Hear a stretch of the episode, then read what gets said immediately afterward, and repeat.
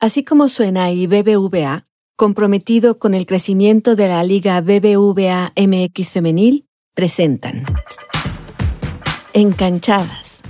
Historias de fútbol femenil que merecen ser escuchadas. Obviamente, tú le tomas un cariño, ¿no? Al club para empezar. Y, y, obviamente tú dices, no nos puede estar pasando esto porque por la gente, por, por nosotras como jugadoras, por el cuerpo técnico, todo. En realidad es o sea, es un miedo terrible, ¿no? De que vuelva a pasar eso porque ver caer de nuevo a, algo que tú quieres es, es algo, no sé, indescriptible. La conquista de la cima del fútbol profesional no es una línea ascendente. Hay equipos que desconocen la victoria, que la miran hacia arriba y de lejos, como al pico de una montaña. Hay jugadoras que no han probado el gustoso sabor de una victoria. En la Liga Femenil Mexicana hay equipos que existen solo por obligación, porque así debe ser. Magali Cortés empezó a jugar profesionalmente en 2018, en un equipo que ya desapareció. Se cambió a otro durante tres meses mientras la pandemia lo permitió. Hoy milita en el equipo más goleado, que ocupa los últimos lugares de la tabla. Magali es una delantera que se ha sacrificado para portar con orgullo una camiseta. Y a pesar de haber jugado en clubes que ofrecen sueldos tan limitados como sus plantillas y que apenas tienen proyectos deportivos, disfruta de estar en la cancha. ¿Cómo mantiene el amor y la ilusión por el fútbol? De eso vamos a hablar hoy. Soy Paulina Chavira, una periodista a la que le apasiona la lengua, pero a la que también le encanta el fútbol. Desde que era niña disfrutaba de verlo y nunca pensé que terminaría siendo comentarista de estos partidos. Necesitamos hablar de fútbol femenil y en Encanchadas vamos a hacerlo. yo comencé a, mi amor por el fútbol eh, cuando vi a una chica de allá de, pues de mi pueblo que estaba dominando sola, dominando el balón sola en, una cancha, ¿no? Y yo le dije a mi papá, yo quiero aprender a hacer eso, ¿no? Yo quiero hacer eso. Y él me dice, pues si, si quieres hacer eso, tienes que entrenar. Y tienes que entrenar fútbol. Y dije, ok, pues adelante, ¿no? Magali Cortés Hernández nació en Jalapa, Veracruz, el 20 de julio de 1994. Se acuerda de que la primera vez que jugó fútbol femenil fue en unas Olimpiadas. Inicié hasta los 14, 15 años, que fue lo más cercano que teníamos a, a una competencia que eran las Olimpiadas. Entonces, este, ahí fue mi, mi primer acercamiento. Justo se llamaban tiburoncitas rojas y es que antes, cuando tenía siete años, jugaba en Pumas Coatepec, donde entrenaba con niños y solo una niña más. Su papá es maestro de educación física y al ver el interés de sus hijas por este deporte, hizo la carrera de director técnico y fundó La Máquina, una academia de fútbol en Coatepec, Veracruz, donde reside la familia Cortés Hernández. Ahí entrenó a Magali, a su hermana menor Anairé y a su hermano mayor mi papá también se metió más a lo del fútbol femenil y entonces su escuelita este, de fútbol la cambió en lugar de que fuera varonil, fue femenil. Entonces él se dedicó a entrenar niñas. Dijo, bueno, yo veo que, que mi hija quiere que tengo otra niña que viene creciendo y aparte hay más niñas ahí en Coatepec que, que tienen talento y voy a impulsarlas, ¿no? A, a, poder llegar ya sea a Olimpiada, a poder llegar a selección, a poder llegar a, universidades, o sea, tener mayor, mayor alcance, ¿no? A la fecha, su papá sigue dándole algunas recomendaciones en cada juego, al igual que a su hermana, defensa también en Mazatlán, solo que en la sub-18. Claro, y dentro de, de la línea, ¿no? Que, que debe de él respetar conforme a mis entrenadores, por ejemplo, ¿no? O sea, obviamente él no se mete en, ay, deberías de, de hacer esto o deberías de decirle a la otra que haga esto o a tu entrenador por qué no hace esto. No, no, no. O sea, respetando esa línea de, de, que yo le digo, bueno, es que el entrenador me pidió que yo hiciera esto o me puso en tal posición y yo, ah, ok, está bien, entiendo. Bueno, pues dentro de eso eh, puedes hacer esto mejor, ta, ta, ta. Entonces, respetando siempre esa línea con, con los que han sido mis, mis DTs y, con, todo, con toda la parte deportiva. Él se ha mantenido muy, muy, muy al margen, simplemente pues dándome consejos que, que podrían servirme, pero dentro de esa línea, ¿no? De los 16 a los 18 años, Magali dejó de jugar con los equipos con los que estaba y decidió enfocarse solo en entrenar. Veía en el fútbol universitario una verdadera oportunidad y para eso necesitaba entrar a la carrera con un buen examen profesional y un buen examen práctico. Al final, fue aceptada en la licenciatura de Educación Física, Deporte y Recreación en la Universidad Veracruzana. Estaba inscrita además en atletismo y fútbol. En ese entonces su familia pasaba por una época económica difícil y para poder pagar sus estudios tuvo que trabajar los fines de semana. De lunes a viernes iba a la escuela, ¿no? Este, llegaba el lunes en la mañana a Veracruz porque está a dos horas de, donde yo soy y pues de lunes a viernes en la, a mediodía terminaba de estudiar y me regresaba a Coatepec porque tenía yo un trabajo, trabajaba yo de mesera en un restaurante, en un restaurante y en un café. Toda la semana estudiaba y el fin de semana trabajaba para poder juntar y tener para la semana. Así estuvo un año. Después la situación empezó a mejorar. Cuando comenzó la liga, Magali estaba en el último semestre de su carrera y por más ganas que tenía de jugar profesionalmente, decidió esperar yo precisamente por los sacrificios que había hecho con mi familia dije, necesito terminar ya la universidad. Entonces dije, si yo me desenfoco un poco en esa parte, creo que puedo perder mi carrera y todo el sacrificio que habíamos hecho con mi familia, pues no, había, no habría sido tan valorado, ¿no? Ya terminada la licenciatura y con los trámites de titulación en marcha, habló con sus mapas para sumarse al Veracruz, el equipo de su estado. Hizo las pruebas y se quedó, al igual que ocho de sus compañeras de la universidad. El primer partido que jugó como titular fue ante Pachuca el 6 de enero de 2018. Eran 11 jugadoras y debutamos como 8. Le ganamos a Pachuca 1-0 ahí en Veracruz y Pachuca era el subcampeón de la liga. Estuvo en el club cuatro temporadas, a pesar de la escasez de recursos que había en el equipo. Obviamente de sueldos teníamos una escasez, teníamos escasez de, cuerpo técnico, este, doctores, fisios, y obviamente pues al ser, este, al, faltar este sueldo presupuesto, pues no teníamos que nos dieran el desayuno, las comidas o las cenas o algún box lunch para los viajes, proteína, por ejemplo. O sea, en realidad en Veracruz estábamos ahora sí que con lo poquito que nos pagaban y pues lo que te apoyaran tus papás y, y, todo, o sea, dirían por ahí era más como amor al arte que, que otra cosa. El debate sobre los sueldos ha sido tema desde la creación de la Liga Femenil en 2017, pues los sueldos en algunos casos tenían un tope, como lo reveló la Comisión Federal de Competencia Económica. Magali es de las pocas jugadoras que habla explícitamente sobre el asunto. En un inicio eh, nos pagaban alrededor de, a las menores les pagaban creo que dos mil pesos, dos mil quinientos al mes. Y a las que éramos más grandes nos pagaban, la más que ganaba era cuatro mil doscientos al mes. En ese entonces solo teníamos una seleccionada que era la que ganaba un poquito más, que creo que estaba entre 7 y 8 mil pesos. Mensuales. Así estuvimos todo el tiempo. Incluso, no te voy a mentir, hace dos días me llegó un mensaje que, que estaban pagando lo que nos debían en Veracruz, ¿no? Que la federación estaba pagando lo que nos quedaron a deber, que fueron alrededor de dos o tres meses, a mí en lo personal. Creo que a otras personas les quedaron a deber más entonces, en realidad, con eso estuvimos. De hecho, yo ganaba 4.200 y en los últimos dos torneos me bajaron a 3.700. Que porque para que todas estuviéramos parejas, ¿no? Ya sé, es de no creerse. Claro, la situación económica del Club Veracruz Varonil no era buena y al final fue desafiliado por la Federación Mexicana del Fútbol y con ello la rama femenil desapareció de la liga. El último partido del club fue el 11 de noviembre cuando recibió al Morelia, otro equipo que ya también desapareció. Perdieron 3 a 1.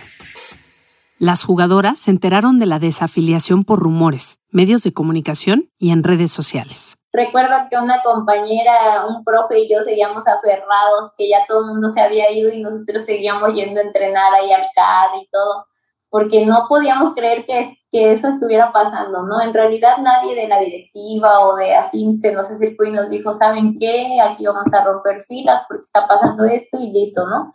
No, en realidad nadie se nos acercó a, decirnos eso, simplemente lo que escuchábamos, ¿no? En, redes, en las noticias, en todo eso. O sea, en realidad nadie, nadie nos avisó nada de eso y sí, sí fue complicado, ¿no? Para muchos de nosotros pues ver caer así de la nada, ¿no? Algo que, que, querías mucho. Algunas de las futbolistas del Veracruz siguen jugando, como Casandra Montero en Chivas, Noemí Granados en América y Dayan Fuentes en Necaxa. Muchas otras decidieron terminar su carrera en este deporte. Pues como la mayoría estaban como yo, que ya habían terminado sus carreras, pues si me van a pagar 3.700 al mes jugando fútbol y haciendo sacrificios y mi familia y tengo mi carrera, y cuánto me van a pagar si consigo, por ejemplo, una plaza o, o las que estudian ingeniería, las que estudian odontología, las que dices, no, pues ¿para qué le muevo, no? Aún así, a ella no le pasó por la cabeza dejar el fútbol. Cuando se quedó sin equipo, buscó una oportunidad en el Toluca. Las diferencias entre los dos clubes fueron significativas. De entrada, pues me pagaban más del doble que ganaba en Veracruz, ¿no? Y yo dije, ¿me van a dar tanto? ¿Por qué? Porque no estaba acostumbrada, ¿no? Entonces, de ahí en fuera, pues el club, no, pues las instalaciones, la ropa, todo, o sea, la preparación, todo, o sea, en realidad Toluca yo pienso que es de los mejores clubes y tienen casa club, tienen, les dan alimento, todo, entonces en realidad fue un cambio súper drástico. Solo estuvo tres meses, los del clausura 2020, pues ese torneo se suspendió por la pandemia de COVID. Únicamente disputó cinco partidos. ¿Sabes qué es lo mejor de la creación de la Liga BBVA MX Femenil? Pues además de que exista esta oportunidad para las jugadoras, es que la gente empieza a seguirlas y a reconocer su talento. Hoy en día, la Liga BBVA MX Femenil tiene en Facebook más de un millón de seguidores y un alcance de 45 millones. ¿Qué tal?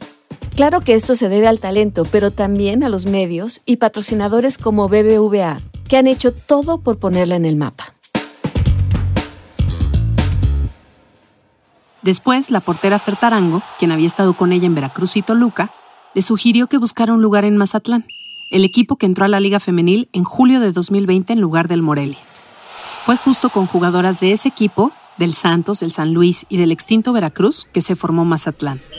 Aunque Magali tenía sus dudas sobre el futuro de las cañoneras, igual envió su currículo y se quedó esa etapa fue de las más bonitas con Mazatlán, o sea, cuando, cuando recién llegamos, vivíamos todas en un, en un complejo que era de béisbol, este, yo creo que de un equipo que, que normalmente estaba ahí, este, tenían este, recámaras, tenían cocina, tenían lo del campo, todo, y todo lo adecuaron para nosotras entonces, todos los días vernos durante un mes, o sea, todos los profes, todas nosotras, este, la doctora, esto, lo otro. Y dice, no, está de locos, ¿no? Es como vivir con toda tu familia así diario, diario. Y el profe nos tenía diario ahí, gym ahorita en la mañana y cancha en la tarde. Y, entonces era una locura, ¿no? O sea, y en realidad fue una de las cosas más bonitas que, que viví aquí con Mazatlán. En su primera temporada, las cañoneras lograron 21 unidades y quedaron en el décimo puesto de la tabla general, algo que sorprendió a muchas personas e incluso les llamaron el caballo de Troya. Pero después vino un declive para el equipo que bajó al decimoquinto lugar y Magali buscó un cambio. Así que en julio de 2021 se fue a Cruz Azul. Tenía un buen sueldo, tenía casa club, este, con internet, televisión, todo, a toda y nos daban las tres comidas, desayuno, comida, cena, y de casa club a la Noria te llevaban en un transporte, terminabas de comer, te regresaban en tu transporte, o sea, tú no tenías que dar ni cinco pasitos para moverte de desayuno, para... No, no, no, nada, todo ahí, todo ahí. Pero también es una exigencia diferente, ¿no? Porque el club te dice, te estoy dando todo esto, tú tienes que darme todo esto también, ¿no? Entonces, yo ahorita que vuelvo a Mazatlán y les digo, estando ahí y viendo la exigencia, yo quiero esa exigencia también para nosotros, pero valorando también lo que nos dan, porque en realidad en Mazatlán no estamos así como en Veracruz, de que, ay, pobrecitas, ¿no? Les dan bien poquito, no les dan esto, no, no, no. No, en realidad no. Al terminar su año con las Celestes, llegó a pensar que ya había logrado lo que se había propuesto, que estaba tranquila para dejar el fútbol. Pero sí dije, no, a ver, o sea, no, no o sea, no he cumplido con lo que yo he querido, ¿no? Porque yo quería con Mazatlán estar en liguilla porque me quedé con esa espinita de que el primer año estuvimos cerca y dije, yo quiero regresar a Mazatlán, inyectar de todo esto que aprendí aquí en Cruz Azul, de todo lo que viví, este, y pues inyectar ahí en Mazatlán y, estar, ¿no? Y eso fue lo que me hizo seguir. Entonces volvió al Mazatlán, que sigue sin tener buenas temporadas. Dice que conoce dos etapas de este equipo. La primera en el Apertura 2020, cuando se quedó a tres puntos de meterse a la liguilla. Y la segunda, la actual, en la que no han podido reponerse. En las seis temporadas que tiene Mazatlán, solo ha ganado 18 partidos de los 92 posibles. Y en este clausura 23 solo han ganado un partido de los siete que ha jugado. ¿Qué pasa con las cañoneras? Lo de las derrotas y el, momento que estamos pasando ahora con Mazatlán ha sido muy complicado yo te digo, yo conozco dos etapas de este Mazatlán y, la primera etapa es increíble, es diferente, es garra, es corazón, es entrega, es disciplina. En Mazatlán de ahorita hace falta eso, hace falta disciplina, hace falta entrega, hace falta pasión. Yo creo que, que nos hemos equivocado porque hemos querido mantener gente que a lo mejor ya no quiere estar o que ya, ya no se siente identificada. Entonces, creo que, que poco a poco tenemos que ir pues mejorando esa parte, ¿no? Eso de que vamos a tener ciertas compañeras y, y las que van llegando, eh, las que estamos ahorita decirles, mira, Mazatlán es esto, y es gente, y es eh, amor, y es compromiso, y es disciplina, y, y si tú quieres adelante, ¿no? Si eso, esos valores que, que te estamos mencionando no, no están, pues creo que no pasa nada, ¿no? Puedes hacerte un y listo. Así que quizá lo que hace falta es buscar jugadoras con la identidad del Mazatlán. Yo creo que sí, ¿eh? Sí debe de haber una identidad con Mazatlán y decir, bueno, mis jugadoras son, no sé, digamos, son rápidas. Este, a lo mejor técnicamente, punta, no son las mejores, ¿no?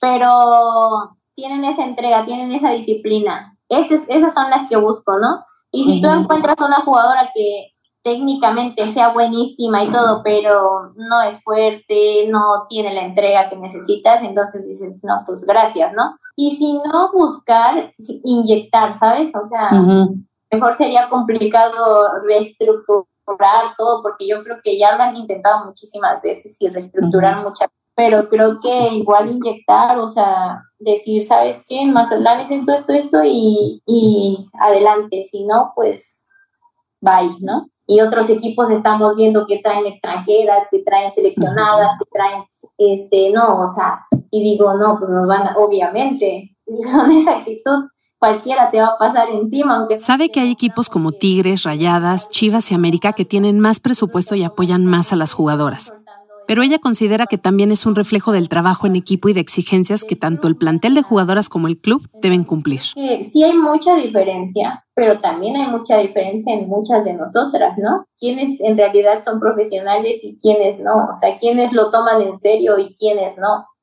Entonces, de cierta forma creo que sí veo la diferencia y ya he estado en esos clubes que, que tienen esa diferencia, pero mi mentalidad es si tú eres disciplinada, si tú cumples con las tareas del club, si tú cumples con los horarios, si tú, pues te va a ir bien.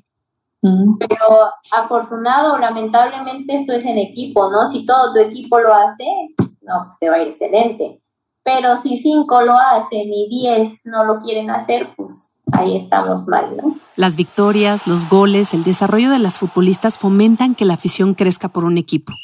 ¿Por qué apoyar al Mazatlán? Mazatlán yo creo que es un club que puede llegar a tener grandeza y, por eso apoyarlo, o sea, por esa esperanza, por ese, ese sueño de, tener a Mazatlán y que obviamente nadie espera nada, ¿no? Nadie espera nada, no esperamos nada en Mazatlán, pero esas son las satisfacciones que más, más te nutren, ¿no? Decir, órale, ¿qué estabas diciendo? O órale, ya estamos aquí. Magali, ¿cuál es tu talento oculto? Soy muy buena jugando voleibol. Mira, ajá. Buena.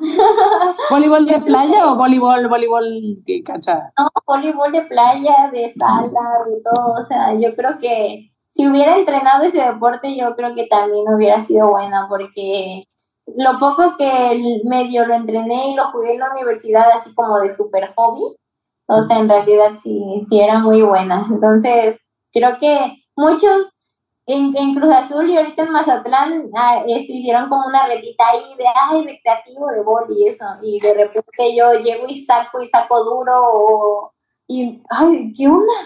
Tampoco sí sabes. ¿Qué harías si no fueras futbolista? Que hubiera estudiado algo así como veterinaria y yo tendría así como un centro de así de que recojo perritos, de que recojo gatitos, de que recojo todo. O sea, yo en esa parte es uno de mis sueños también. Eh, mi papá me dice, junta tu dinero y haz, haz, bien las cosas porque yo creo que una de tus, de tus metas también debe ser tener un, un albergue, ¿no? Principalmente para perritos.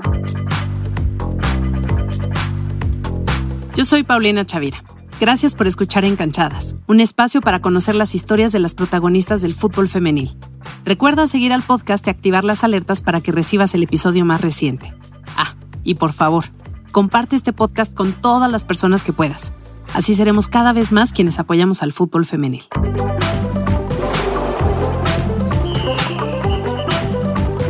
Así como suena y BBVA, comprometido con el crecimiento de la Liga BBVA MX Femenil, presentaron Encanchadas, historias de fútbol femenil que merecen ser escuchadas.